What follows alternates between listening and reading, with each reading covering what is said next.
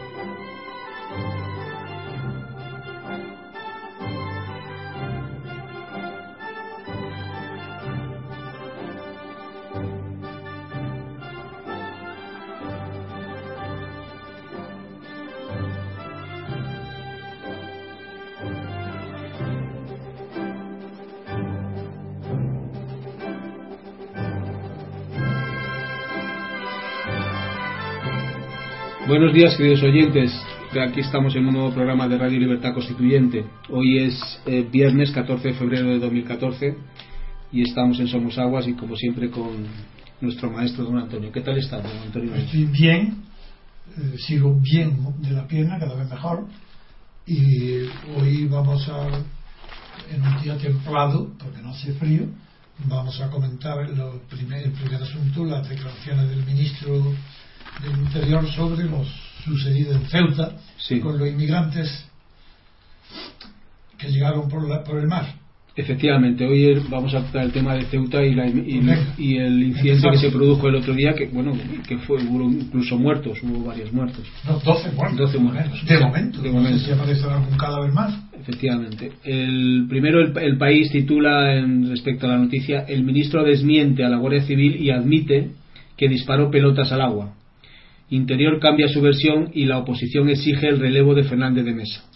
Fernández de Mesa es la Guardia Civil, ¿no? Sí, El director general de la Guardia Civil. eso es. En cambio, ¿y por qué es seguro que quien ha mentido es él y no el ministro?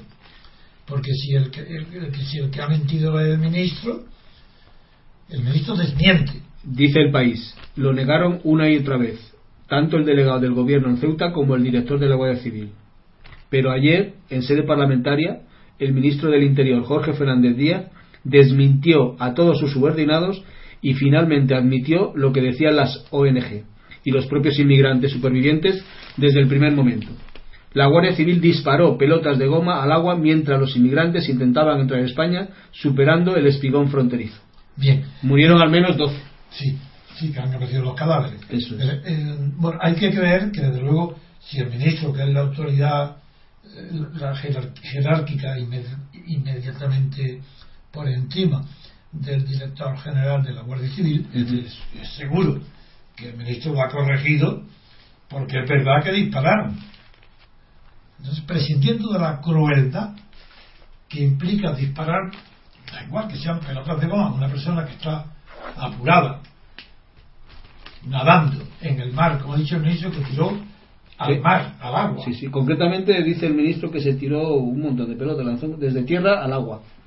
sin tierra al agua, que para crear una barrera de pelotas disparando que no, no avanzaron los nadadores, que venían desesperados para alcanzar tierra firme en la playa española de Ceuta y, y le disparan. En primer lugar, implica un desconocimiento de la situación extraordinario. ¿Cómo se puede disparar a una persona que luchan para no ahogarse, que van vestidos que no son, que no es una competición deportiva, sino que están intentando salvar su vida, llegando a tierra o aguas españolas y les disparan? Bien, admitamos que, que ninguna, ninguna pelota ha dado en el cuerpo de los nadadores. Y admitamos, por tanto, que el efecto directo de la bala no ha sido mortal, ha sido causante de la muerte de estos 12 cadáveres que de momento han aparecido. Pero lo que no se podrá negar, nadie podrá negar, es que unas personas que nadan, que no son nadadores profesionales, que no están en una competición, que son desesperados, con la angustia, el miedo y la angustia que llevan en una embarcación que puede zozobrar, que pueden morir y que están nadando como pueden, con las ramas puestas. Si encima están observando que disparan al agua, ¿cómo van ellos a saber que no le están disparando a ellos? ¿Cómo se evitar el nerviosismo, el pánico que les puede entrar al ver que están disparando? ¿Y, cómo estar seguro de que alguno de los fallecidos no se ha debido a que ha perdido los nervios, la respiración y el control de sí mismo al ver que estaban disparando eh, en el agua a donde él avanzaba. Eso es imposible.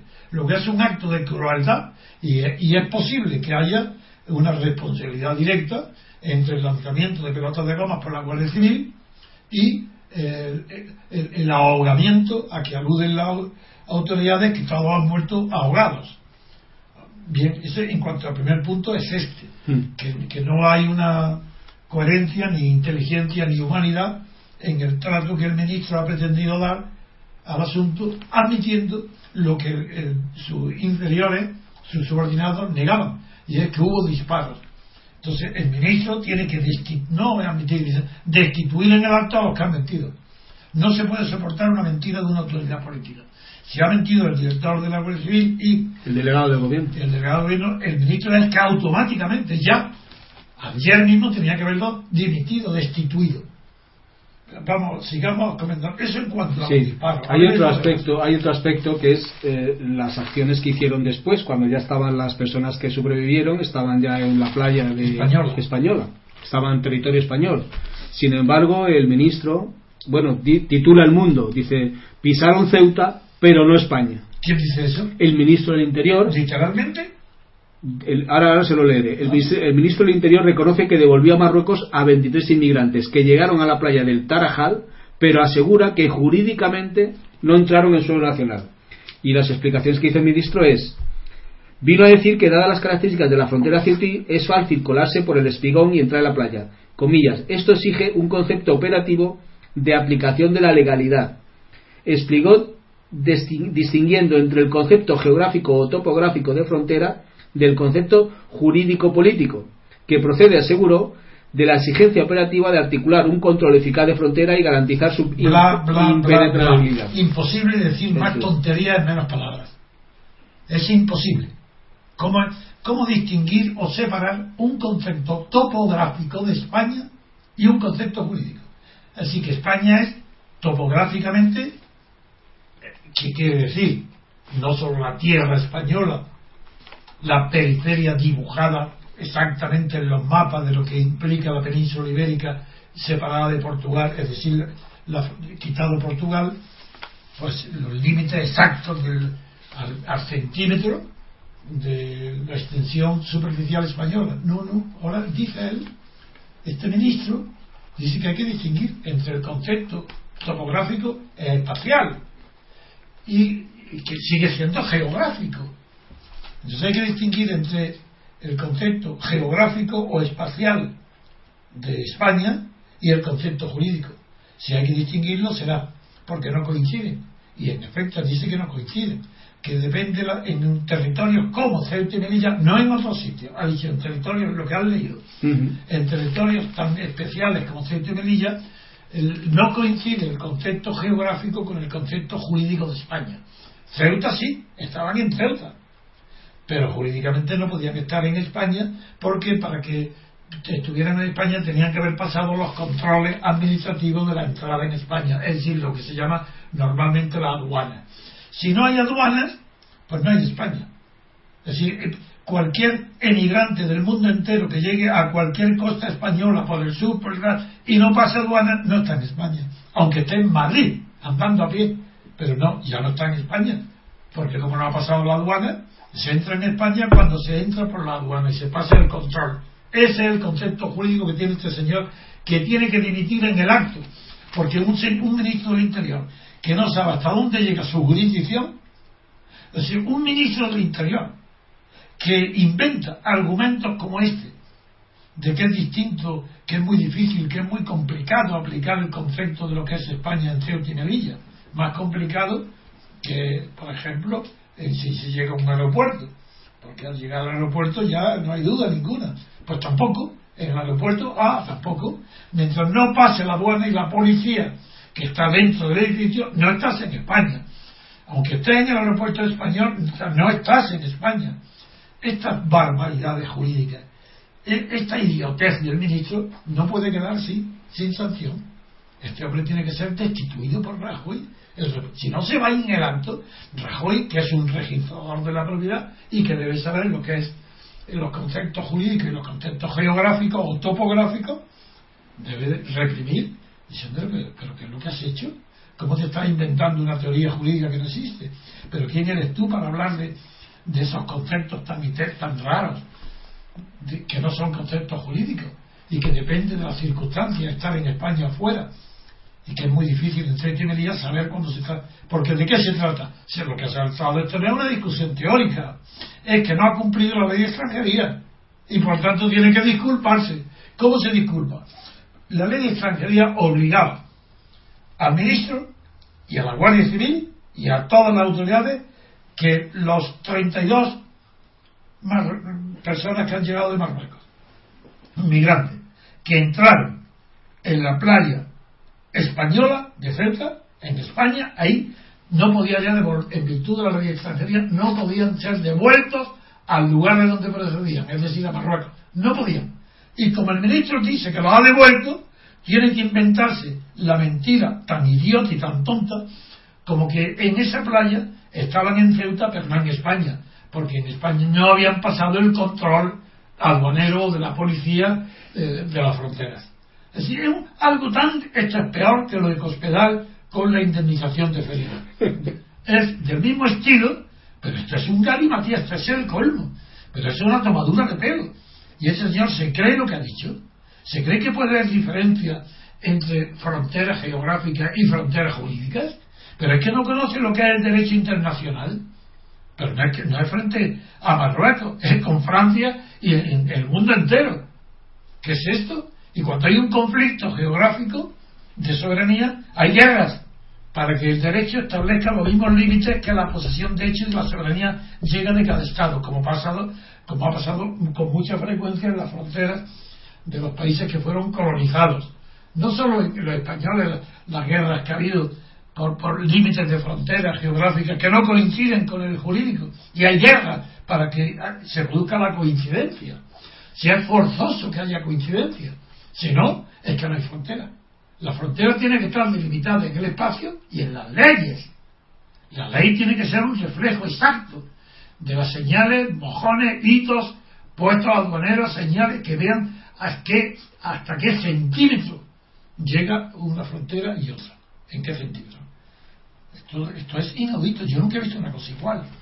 Bueno, pero eh, hoy va a ser un día muy entretenido, porque después de este comentario, a ver si me pregunta Baldo más cosas que haya dicho el ministro, porque ya que no estoy dispuesto a todo a oír del ministro cualquier barbaridad. Bueno, el resumen es ese, el, vamos, usted lo ha explicado muy bien. Después, el país, como siempre, habla de, expulsiones en caliente, que es este, estas acciones que ha, hecho él, pero no dice ah, nada nuevo. Que para salvar el ministro, un momento, no, eso no lo he dicho.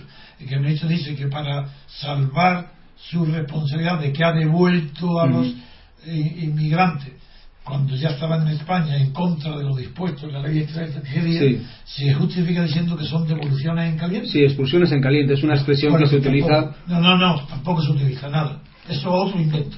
Ninguna expresión eh, ordinaria puede ser jurídica, eso nada. Eso es que lo dice el ministro, devoluciones en caliente, como lo dirán los subordinados cuando no respetan la ley. Pero ¿qué es eso de devoluciones en caliente? En caliente podrá haber todo lo habrá una entrada ilegal en caliente por la fuerza del, inmigrante que entra. En caliente puede recibir una paliza, puede recibir un empujón. Lo que no hay es el concepto de devolución en caliente. Eso es imposible, porque para ser devueltos, primero tienen que haber sido cogidos. Y si están en manos de la autoridad armada española, cogidos por el cuello, porque esa es la palabra cautivo. La palabra cautivo etimológicamente quiere decir prisionero cogido por el cuello. Eso significa la palabra cautivo. Bien, pues si lo tiene cautivo, presos, ya la devolución no puede ser en caliente. en caliente ha sido la acogida. Pero no la, no, no la devolución. La devolución es una orden fría, tomada, sentado en un despacho por un teléfono diciendo que se devuelva. Por tanto, miente también con la devolución en caliente. No puede haber devolución en caliente. La devolución es siempre fría, porque es una decisión de la autoridad que no está motivada por una trifulca, un altercado en la frontera o un cuerpo a cuerpo, una lucha caliente, ¿no es verdad? Sí, sí, podrá haber sido caliente la captura, el cautiverio se produce en caliente la captura, pero no la devolución. Sí, yo creo que no. Vamos a hacer una, una pausa porque ya no hay más comentarios. de... de acuerdo. Muy bien. No, solo te pido, claro que pedir la división que Rajoy tiene que destituir enseguida, pero ¿cómo Rajoy va a actuar con esa diligencia cuando no actúa con diligencia ante nadie ante nadie? Bien, pues hacemos una pausa y seguimos con el siguiente, el siguiente tema. Eso es.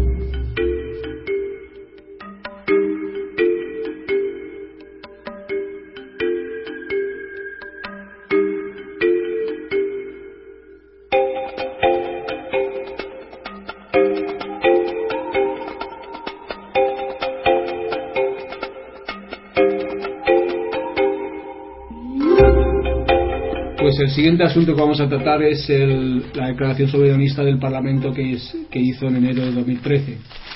Titula la vicepresidenta del, Tribunal Constitucional titula el mundo. La vicepresidenta del Tribunal Constitucional quiere dar un balón de oxígeno a más.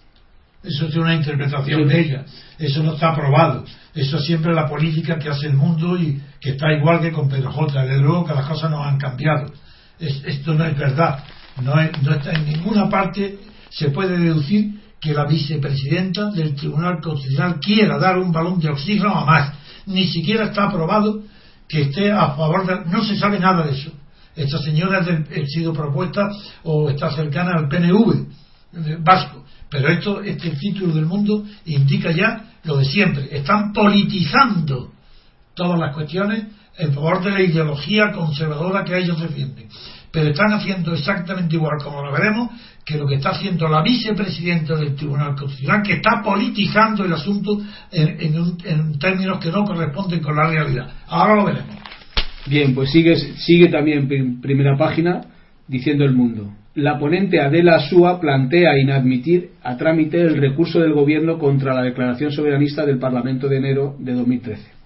Sus argumentos se basan en que lo aprobado con los votos de 85 diputados autonómicos no tiene efectos jurídicos el texto define a Cataluña como sujeto político y jurídico soberano y acuerda iniciar el proceso para el ejercicio del derecho a decidir. Esos son los titulares del mundo. Bien. Pocas veces se tendrá la ocasión un jurista para poder explicar a la opinión pública, mejor dicho, a los oyentes de, algún medio de comunicación, como este, por pequeño que sea, la brutalidad la barbaridad que implica las palabras de la vicepresidenta que el mundo ha interpretado bien, diciendo que la vicepresidenta no quiere admitir a trámite el recurso presentado por el gobierno del Partido Popular, por Arturo, por Rajoy, que no quiere admitirlo a trámite en el Constitucional porque no tiene naturaleza jurídica.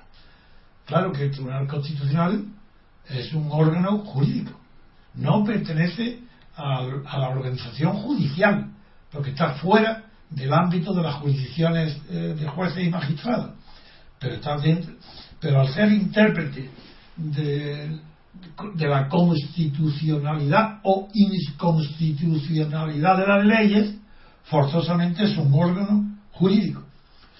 En tanto que órgano jurídico del Estado tiene que interpretar leyes es decir, el Tribunal Constitucional, en efecto, no puede interpretar nada que no tenga un carácter vinculante, que no sea obligatorio.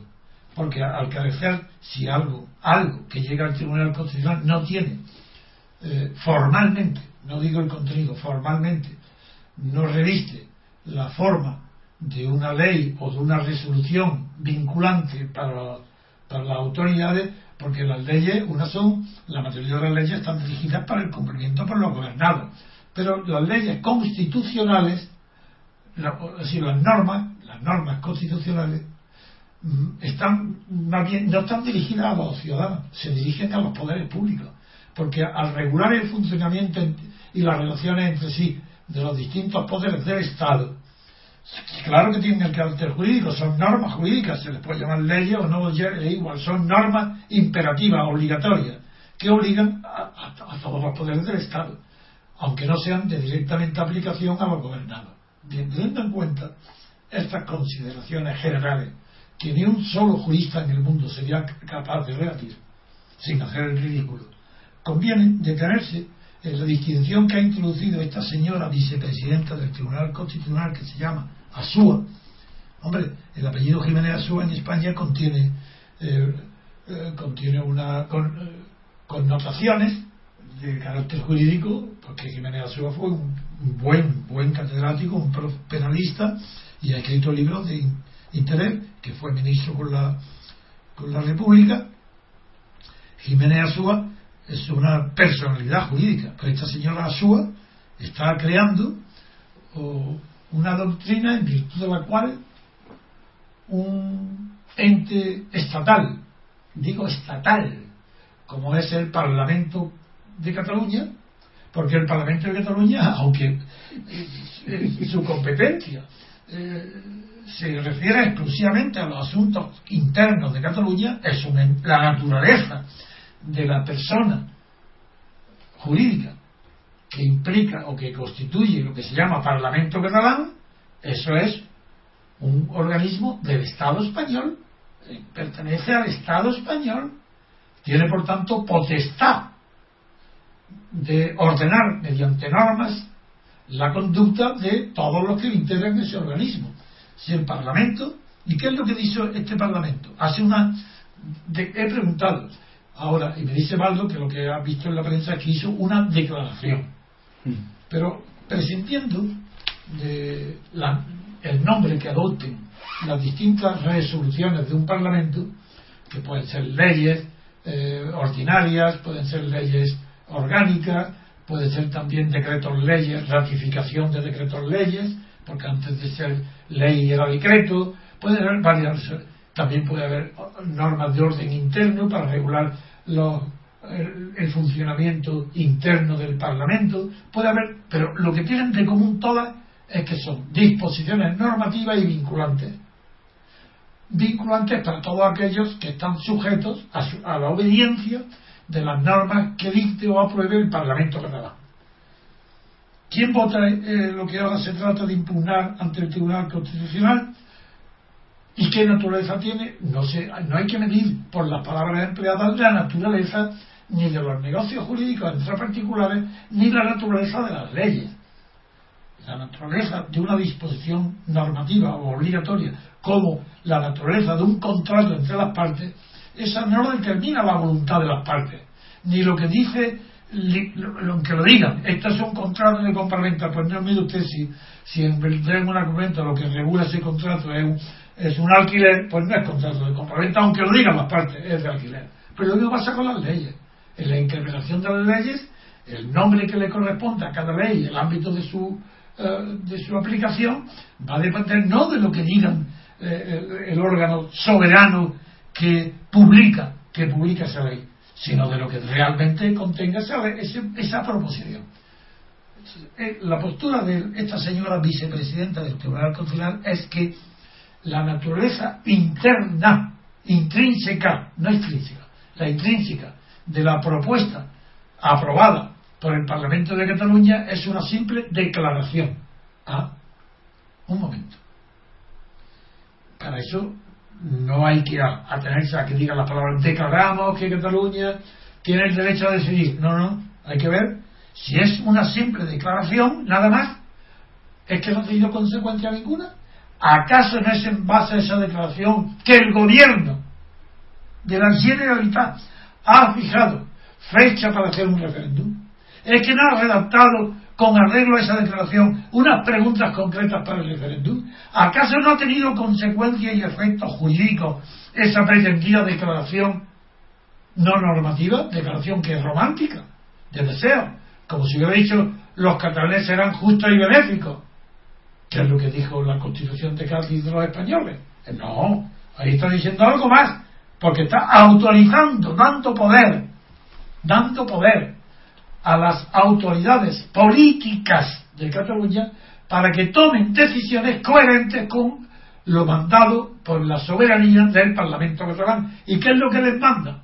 Pues les manda nada menos lo siguiente. Uno, que Cataluña es una unidad soberana. Dos, que en tanto que unidad soberana es sujeto del poder constituyente. Nada menos que las dos piedras claves de toda teoría constitucional, de todo el derecho constitucional, sobre todo desde que tiene carácter científico. Es parto casi literalmente de los textos de Carl Smith del año 1927, donde dice exactamente lo mismo. Es decir, que no tiene efectos jurídicos para la vicepresidenta del Tribunal Constitucional que el Parlamento catalán designe a Cataluña como sujeto de derechos constitucionales, como el sujeto constituyente. Eso no tiene efecto jurídico. Pero bueno, entonces, ¿qué son efectos jurídicos? Más que eso no existe ninguno. El Parlamento ha decidido que Cataluña es el sujeto de unidad constituyente. ¿Eso no tiene efecto jurídico? Entonces, ¿cómo, en virtud de qué principio podría hacer una consulta el gobierno de Arturo Más de la Generalitat si previamente no existiera un antecedente legal donde proclamara que Cataluña es una unidad política constituyente? Imposible. Luego, ¿eso no tiene efecto jurídico? Es decir, no tiene carácter jurídico la declaración de que Cataluña constituye un sujeto de soberanía. No tiene efecto jurídico la declaración de que Cataluña es soberana. Pero si solamente es, de broma, es de niño esta pregunta. Si es la principal, es la primera. Si la primera cuestión en todo el derecho constitucional es la identificación del sujeto constituyente. Porque si no hay sujeto constituyente, no puede haber territorio obligado a una constitución. Podrá haber poblaciones, pero la fijación del territorio, pero si lo ha hecho Cataluña, el Parlamento catalán, ah, no es jurídico, que fije que el ámbito de la soberanía catalana es exactamente el territorio catalán de hoy. Es que no tiene, eso no son efectos jurídicos. Pero ¿qué noción tiene esta señora del derecho? Desde luego se ve que es un ignorante por absoluto. El derecho, prescindiendo del derecho constitucional, que es muy moderna, su, su disciplina, como disciplina es muy moderna. En realidad empieza con la independencia de Estados Unidos. Antes no había constitución. Empieza eh, a finales del siglo XVIII. Pero mucho antes de eso se regían por concepto, el concepto de soberanía de los reyes, ¿Hasta dónde va a un rey? Hasta donde llega su fuerza, hasta el límite donde tiene su territorio. Y la soberanía antigua no planteaba ninguna dificultad jurídica para interpretar el territorio a donde llega la fuerza de un Estado. Porque el sujeto constituyente de la unidad política en tiempos de la monarquía era la monarca. Era el sujeto constituyente de España han sido las sucesivas monarquías desde los reyes católicos que han, fijado que España es una unidad política constituyente, que lo constituido tiene que tener como base esa unidad de lo constituyente. ¿Os parece que no tiene efecto jurídico decir que Cataluña, el Parlamento catalán, reunido formalmente con las condiciones para que sean todos los requisitos para que sea legal lo que él diga, con todos los eh, requisitos de convocatoria, asistencia, quórum, todo eso reunido, declara que Cataluña tiene una soberanía única, distinta de la soberanía española, que tiene poder único para ella decidir su derecho, para que pueda adoptar el derecho a decidir si quiere ese Parlamento. Que eso no, tiene, no es jurídico, pero ¿qué es lo que es jurídico? Que, y dice esta señora que es una aspiración política. Pero ¿cómo que es una aspiración política? Si está dictada por un órgano que tiene poder de obligar a los órganos, a la policía, catalana, a los mozos de cuadra. Porque el gobierno no tiene más remedio que obedecer la declaración que ha hecho. Y es que eso no tiene importancia para organizar. Se puede organizar la consulta que quede más, más Arturo Más, sin que previamente el Parlamento no haya acordado una declaración como la que sea el gobierno español ha impugnado ante el constitucional. Es evidente. Eso es, es, que no, es que parece mentira que estamos como niños. El derecho, ¿qué es el derecho? Pero habéis preguntado siquiera a esta señora vicepresidenta lo que, ¿qué es el derecho? ¿Acaso cree que el derecho es la moral o la sociología? El derecho no es, no es un tratado de sociología ni de moral. El derecho es el conjunto de normas aplicables en un determinado país y que está sujeto a una sola soberanía. Y esas normas que son, pues esas normas tienen todas, por el hecho de ser normas y obligatoriedad son jurídicas, aunque sean injustas. Lo jurídico lo da la forma, la formalidad del derecho. Bueno, yo no me remito, yo no necesito ser partidario, que no lo soy, de la teoría formalista del derecho de Kelsen, que es la teoría pura del derecho, se llama. Yo no. Pero en este caso, en el caso de las normas de cumplimiento político, las normas políticas, las que, ordenan el régimen de las dictaduras y de las, y de las tiranías y de las democracias, eso no hay duda ninguna. El derecho tiene que contener unas normas que contengan la posibilidad de coerción. Pero hay unas como son las normas constitucionales, que no se aplican directamente por su atracción exagerada y necesitan que sean complementadas por normas de legislación ordinaria llamada orgánica, porque son desarrollo de las normas constitucionales. Pero lo que es imposible es negar carácter jurídico, ni siquiera efectos jurídicos, a una declaración de un Parlamento regional, me da igual, de una autonomía, que en virtud de los principios constitucionales del gobierno central español que le ha concedido y cedido autonomías, tiene la autonomía legislativa de hacer una declaración. La prueba es que la ha aprobado y la ha hecho. Si no es que no habría ni siquiera quien pudiera eh, imprimirla en un boletín. Ha salido del Parlamento una declaración y esa declaración es jurídica. ¿Puede haber una declaración jurídica que no tenga efecto? Pues sí, quizás los derechos naturales, pero no, no tienen efecto porque no hay un organismo ejecutivo que los sancione. Pero aquí en Cataluña, si sale del Parlamento una declaración autorizando, pidiendo además al gobierno español central que le ceda la facultad de convocar referéndum, si ha ordenado ahí, en ese, ahí contiene la autorización al gobierno de, la Generalitat para convocar un referéndum, es que eso no son efectos jurídicos, son es imposible. En el fondo, es que no se, no se entiende nada de, lo, de estos tribunales constitucionales, no se entiende nada de lo que es derecho y lo que no lo es. Porque en el fondo no hay ninguna medida política que no esté amparada por una norma jurídica. Imposible. Porque sería introducir la arbitrariedad en la política. Y como eso está prohibido, todo tiene que ser jurídico. Todo tiene efectos jurídicos. Todo lo que se aplica en la política está amparado en unas leyes, en unos decretos, unos reglamentos, en algo que es preceptivo cumplir. ¿Acaso lo que ha, aunque sea una declaración teóricamente llamada declaración, lo acordado por el Parlamento de Cataluña es algo que todos tienen que cumplir? Empezando por el gobierno de la Generalitat. Entonces, que esta señora diga que el Tribunal Constitucional no puede admitir un recurso contra esa declaración del Parlamento catalán. Porque lo acordado en el Parlamento es una aspiración política, pero que no tiene efectos jurídicos, sería, ¿de acuerdo? Vamos, suponemos, que, los catalanes tenían a esta señora que correrla en pelo, porque a quien eso perjudicaría es a los separatistas catalanes. Si no tiene efectos jurídicos, es una declaración romántica. Vuelvo a repetir, como la de que los españoles serán justos y benéficos, pues muy bien, ¿de qué le tenéis? Eso no vale para nada. Por tanto, si esta vicepresidenta creyendo que está apoyando a Arturo Más, lo está destruyendo. Porque le está quitando la base para que Arturo Más se pueda apoyar en esa declaración que no tiene efectos jurídicos, para que Arturo Más le dé efectos jurídicos convocando la consulta en virtud de esa autorización. Luego es todo lo contrario. Si tuviera razón la vicepresidenta, Arturo Más está maniatado, no puede hacer nada, porque lo único que ha hecho es, igual que puede haber un manifiesto de 33 jueces ahora, privado, que no tiene valor ninguno. Eso sí que no tiene valor. 33 y ni 300 ni la totalidad de los jueces. Valor cero. Pueden firmar un manifiesto pidiendo la independencia de Cataluña y como no tiene efectos jurídicos no vale para nada.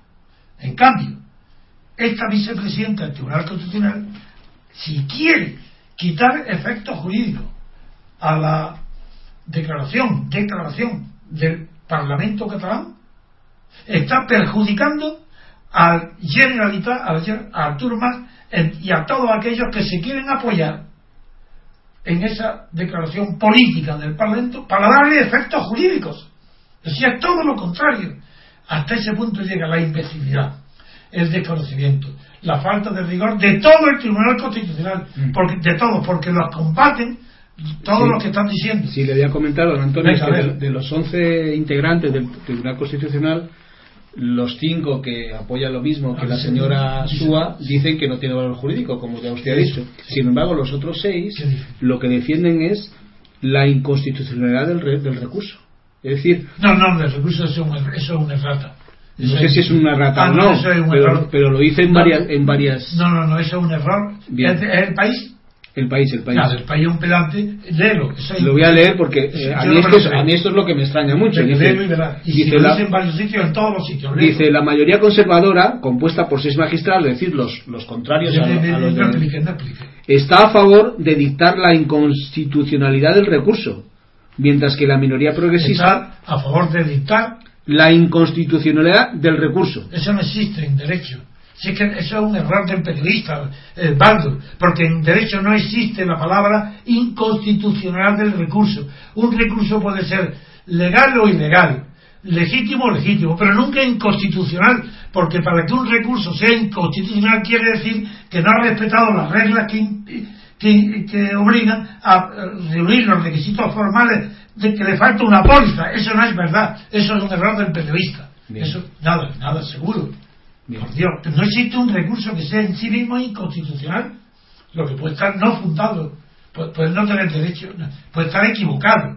Pero ¿cómo va a ser un recurso inconstitucional? Eso no existe el concepto. El recurso es un recurso contra una norma que, quiere, que pretende, el recurso pretende que el Tribunal Constitucional declare inconstitucional una norma, una declaración del Parlamento, pero nunca un recurso. Eso nada, es un error, es un error del, periodista. Eso nada, que se ha enterado del tema. Pero claro, ¿en qué periodistas estamos? Que el país tan presuntuoso y pedante y, mira, y dice que lo dice en varias partes. Sí. Ah, un horror. De hecho, dice que en otra parte destaca el país, dice la mayoría, es decir, estos seis, eh, considera que tiene valor jurídico y debe ser rechazada.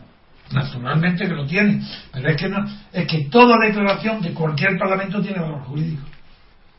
Sobre todo, en este caso, porque ha sido refrendada por decretos adoptados por la, por la Generalitat.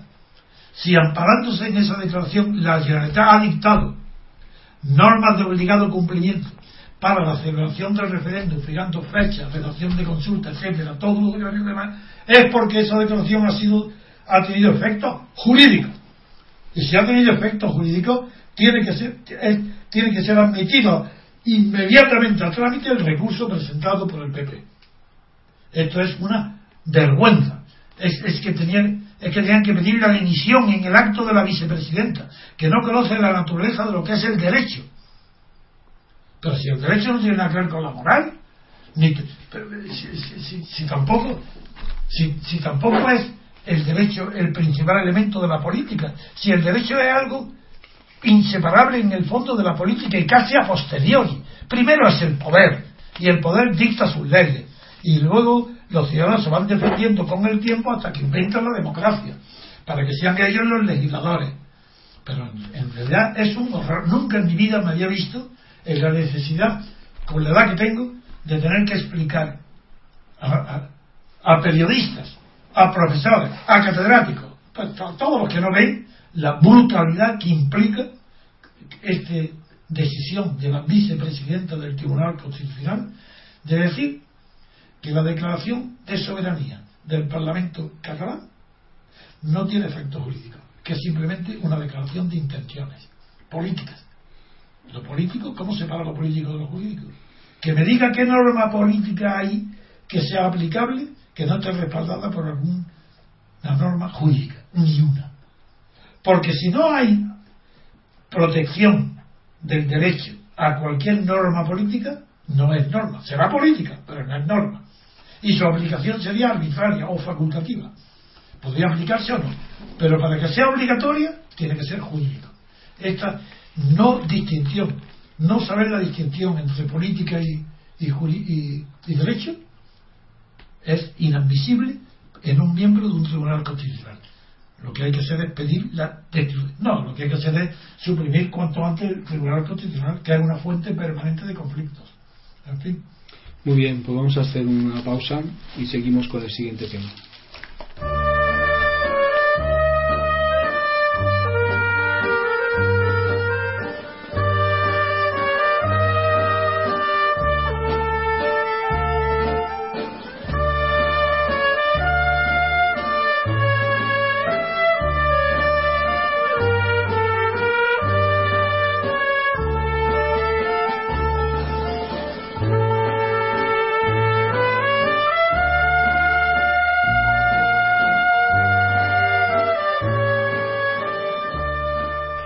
Vamos a hablar de Italia, don Antonio.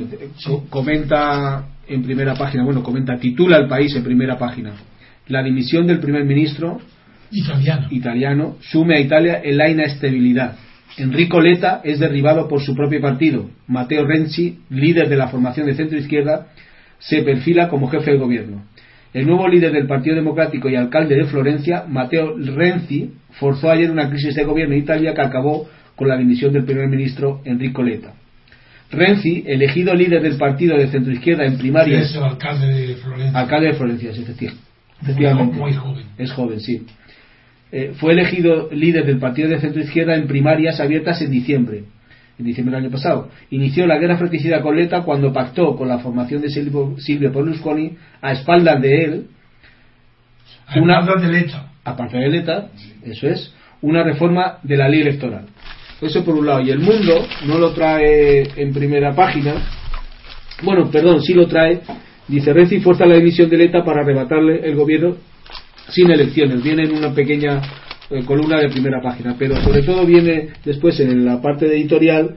Le voy a leer una cosa que seguramente le va, le va a sonar mal. Dice, el primer ministro Enrico Letta no ha podido aguantar los embates de su jefe y enemigo, el secretario general del Partido Demócrata, Mateo Renzi, y hoy presentará su dimisión al presidente de la nación, Romano Prodi.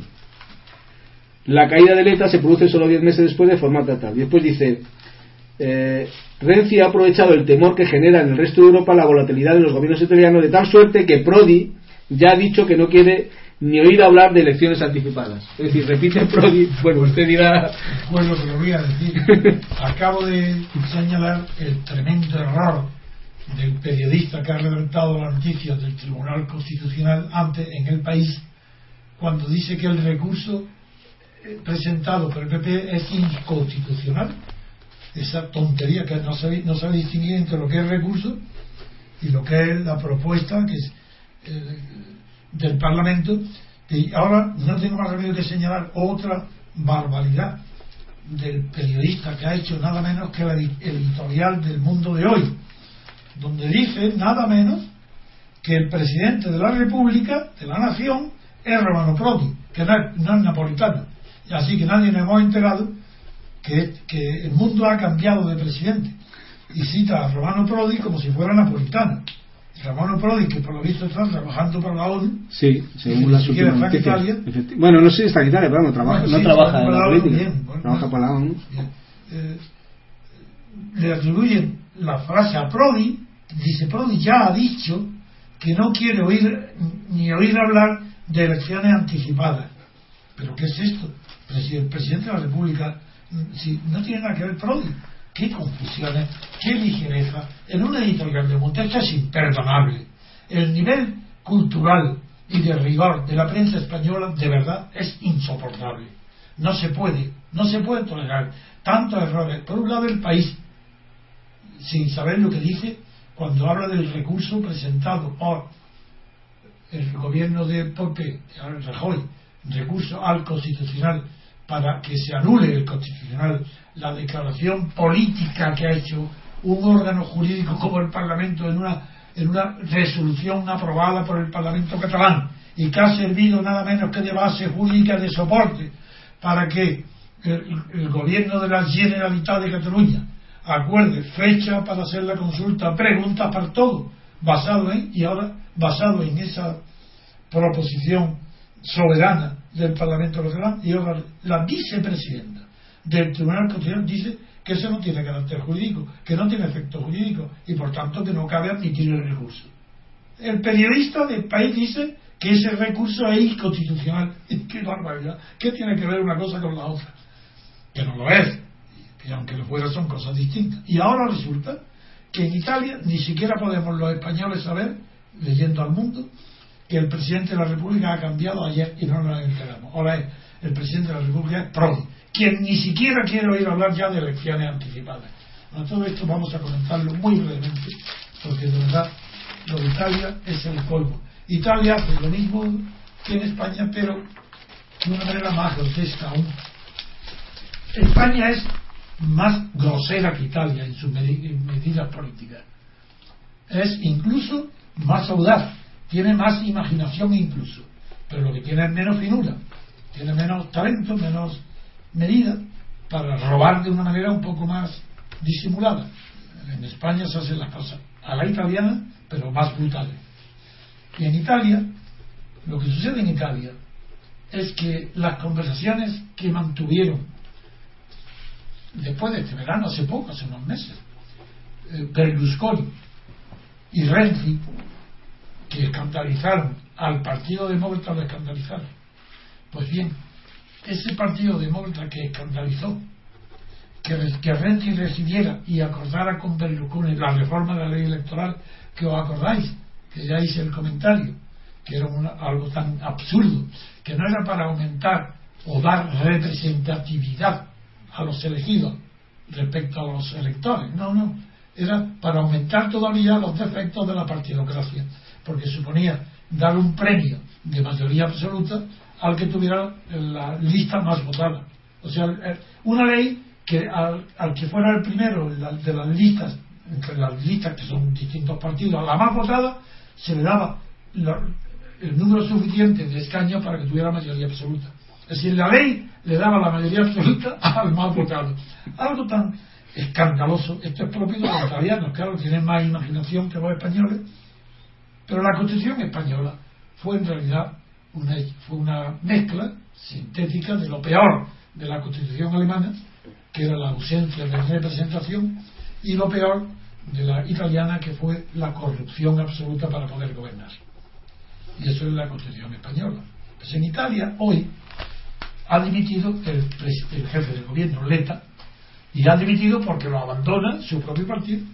No es, no es que Leta dimita por orgullo por honor, es que lo han echado ¿Y quién lo hizo? El, propio partido suyo, demócrata, que no es de izquierda de ninguna manera, eso que una manera de hablar que tiene, que va a ser de izquierda.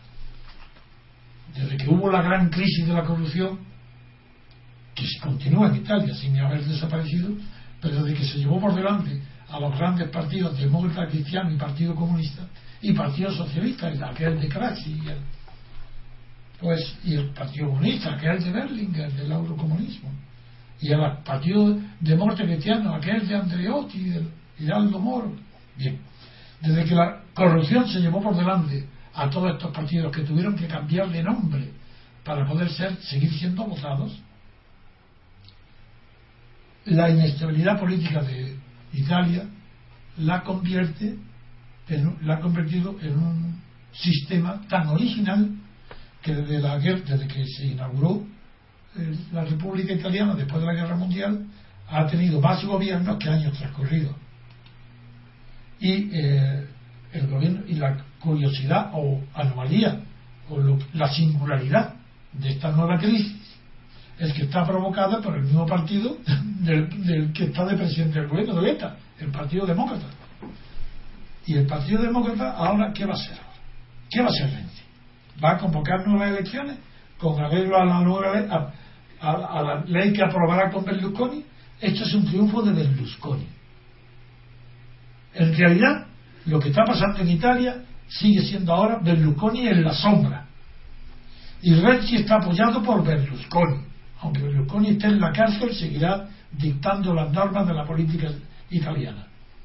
Es tan vergonzoso lo que pasa en Italia que parece que los españoles políticos y la corrupción es de catetos de pueblo, pero que allí hacen grandes maniobras políticas mediante Berlusconi, que por un lado eh, lo pueden condenar también por corrupción de menores, porque trataba como las a las prostitutas, a las sobrinas de inventadas, que decía que eran sobrinas de Mubarak, Belinas, las Belinas le llamaba. le llamaba Belinas, sí.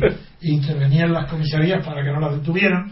Bueno, un sinvergüenza de esta categoría es el que ha dado la, la cara de a Italia durante los es él es Berlusconi ha habido muchos Berlusconi desde que terminó la guerra mundial el gobierno italiano es el gobierno de Berlusconi antes de nacer Berlusconi Italia ya estaba conformada por el espíritu de Berlusconi y esto no tiene arreglo ¿qué va a hacer? no tiene arreglo ni Italia ni España ni Grecia mientras no se derogue totalmente la, Constitución se queme la Constitución se prohíba hablar de la Constitución es la corrupción de las corrupciones. La fuente de todos los males de Italia, de España y de Grecia son las constituciones. La constitución italiana es tan mala como la española. No hay separación de poderes y no hay representación del elector. Es que parece mentira. Igual que con Mussolini creían que estaban representados, igual que con Franco los españoles creían que estaban representados, ahora creen que están representados. Con el sistema de listas, creen que están. ¿Pero por quién? ¿Dónde está el distrito que tenga un diputado? ¿Dónde está el representante de tú que votas? ¿Quién es tu representante? Me dirán, no, yo voté al PP. Ah, entonces tú no tienes nadie que te represente. Tú has votado a un partido que está en el Estado. Por tanto, tú has, votado a favor de una parte del Estado, de un órgano del Estado. Y crees que te va a representar, pero ¿cómo va a perder el tiempo contigo que eres una miserable persona gobernada? Tú no tienes ni siquiera idea de en qué país estás, por qué vas tú a, a votar a las urnas. Pues igual que con Franco, para hacerte la ilusión de que sirve para algo. claro que sirve, es verdad. Sirve para que estén apoyados en unas elecciones todos los actuales cargos políticos, toda la corrupción que hay en España, en Italia, en el Mediterráneo, están apoyados en vosotros porque seguís creyendo todavía que, eh, que hay que votar, que es un deber. En lugar de un derecho, un deber. Y en lugar de ser derecho político, no, un deber y cívico además cívico, ¿dónde, ¿dónde está vuestro civismo? Donde la corrupción avasalla a todos los sectores de la sociedad y habláis de deber cívico. ¿Qué es esto? No. No tiene solución ni España, ni Italia, ni Grecia. Los países mediterráneos no tienen solución con esta constitución. Tiene que haber una constitución que instaure por primera vez en el Mediterráneo la democracia. No hay democracia en España, ni tampoco en Italia, ni en Grecia. No la hay porque no hay separación de poderes. Para que haya separación de poderes tiene que haber elecciones separadas al cargo de presidente de la República y a, y otro, y, a los diputados del legislativo y el gobernativo. Tienen que estar separados esos dos poderes. No tiene tanta importancia el judicial, porque el judicial no es un poder. Lo único que tiene que asegurar el poder es la independencia, no el poder. Tiene que tener suficiente poder para que otro poder no se inmiscuya en su función. Es decir, tiene que ser independiente. Nada más. Y esa independencia la obtiene si los otros dos poderes están enfrentados entre sí, se vigilan, tienen celos, tienen ambiciones incompatibles uno con el otro de sumarse. Y con esa desconfianza en la política del gobierno y la del legislativo, en esa desconfianza reside la confianza del ciudadano, que puede dormir tranquilo si los elefantes se pelean entre ellos y que no sirva, claro, hay un dicho africano que dice cuando dos elefantes se enfrentan, la hierba es la que sufre. Muy bien, pues no sufrirá la hierba si los ciudadanos dejan preparado el campo para que se estrellen entre sí, se peleen y se destruyan mutuamente si pueden los partidos y dejen de ser estatales. Primera condición, no puede haber un partido que sea estatal. Eso es fascismo, es totalitarismo. Y cuando ahora se ha armado tal escándalo en Cataluña, porque alguien ha dicho o ha comparado con el totalitarismo, yo voy más lejos. Y se han indignado, o la Pilar Raola que sale corriendo defendida de un debate televisivo. Yo digo más. Tengo escrito en los libros, demostrado en la historia, y lo repito continuamente, que en todo nacionalismo, sea el que sea, está el germen del totalitarismo. Eso lo tengo afirmado desde hace 30 años y a ver quién es capaz de rebatirlo. No digo que sea totalitario todo nacionalismo, digo que todo nacionalismo tiene el germen dentro de sí, el germen del totalitarismo. Es decir, que si triunfara el nacionalismo sería totalitario. Y si no, es que no es nacionalismo. El nacionalismo tiene que perseguir por su propia naturaleza el totalitarismo, porque no puede admitir la igualdad con los no nacionalistas. No lo puede admitir. El nacionalismo tiene que inventarse su historia, su literatura, su economía, incluso su físico. Porque el que no es igual que ellos no merece, tiene que ser discriminado. De ahí que tiene que ser totalitario. Un partido nacionalista no puede convivir en el Estado con otros partidos, tiene que ser único. Y eso es lo que pretende en Cataluña. Ahora, ¿qué pretende más? Ser el único partido. ¿Pero qué van a hacer los demás? Testimoniales. No, el partido, el partido totalitario está en la cuna de todos los nacionalismos. Esa es la aspiración. Otra cosa es que sean conscientes o no, o que lleguen o no a conseguirlo. Pero desde luego no hay ninguna, ningún dato, por atómico que sea, por pequeño que sea, en la naturaleza de los nacionalismos que les impida, si triunfan, si llegan, aumentan, llegar a constituir el ideal del Estado totalitario. La prensa española, sobre todo el país, presenta la nueva crisis del gobierno italiana como si fuese una guerra fratricida, ya que se ha producido la retirada de la confianza al primer ministro, el presidente del gobierno, Aleta, se ha producido dentro del propio partido de Renzi. Y es Renzi el que se perfila como el futuro presidente del gobierno, y eso está bien expuesto en el país. Pero lo que yo estoy en contra es de calificar de fratricida ni de cainismo lo que sucede en Italia. Porque mm, para que haya, para que fuera una, para que una caída de un gobierno fuera por fratricida, mm, tenía que no haber sistemas de reparto de la corrupción y en Italia el sistema electoral impone ya el reparto de la corrupción. Si no hay, yo no veo que haya fratricida porque no hay, primero, ni un concepto unívoco, unívoco de lo que es eh, el padre único, que es la Constitución, porque parecido tiene que ser que matan al, el patricidio es de Caín y el hermano es hermano. el Caín y, el rey y el caínismo. Y eso requiere que haya un padre común y aquí padre común no tiene. Porque si están en el mismo partido es el partido de quién Galdo Moro no no es el claro que fue el último Andreotti pero ¿cómo va a haber una guerra fratricida en un partido de Andreotti? Pues será la corrupción total y, por tanto no ¿qué, ¿qué, es lo que hace Renzi? un hombre muy joven, que, ambicioso como todo. Es que puede haber algo distinto de la ambición que sustente, de la ambición personal y bastarda. Puede, en una partidocracia, puede prosperar algún tipo de ambición que no sea esta, la rastrera, la de la corrupción, la del dinero, la de la fama, la del poder, la del éxito con las mujeres, la de las cuotas femeninas, la de los valores falsos de la socialdemocracia. ¿Es posible que haya eso? Eso es imposible.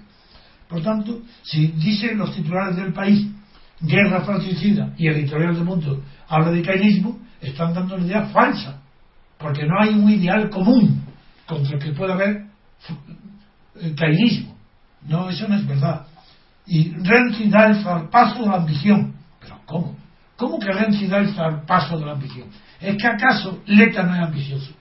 ¿Es que acaso Berlusconi no era ambicioso? ¿Es que acaso todos los políticos en la partidocracia no están por ambición? ¿Es que acaso no ven que la sociedad los repulsa? ¿Es que no ven que en la escala y en la encuesta ocupan el último lugar en las estimaciones o valoraciones morales de los ciudadanos? Lo saben todos. Ahí están las encuestas en español, lo saben. ¿Por qué siguen en por ambición? Si son despreciados, ellos continúan por ambición.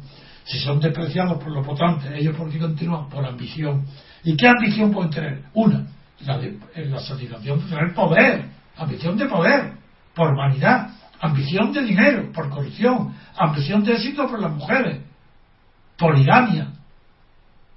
En todo esto está dentro de la naturaleza del sistema político italiano.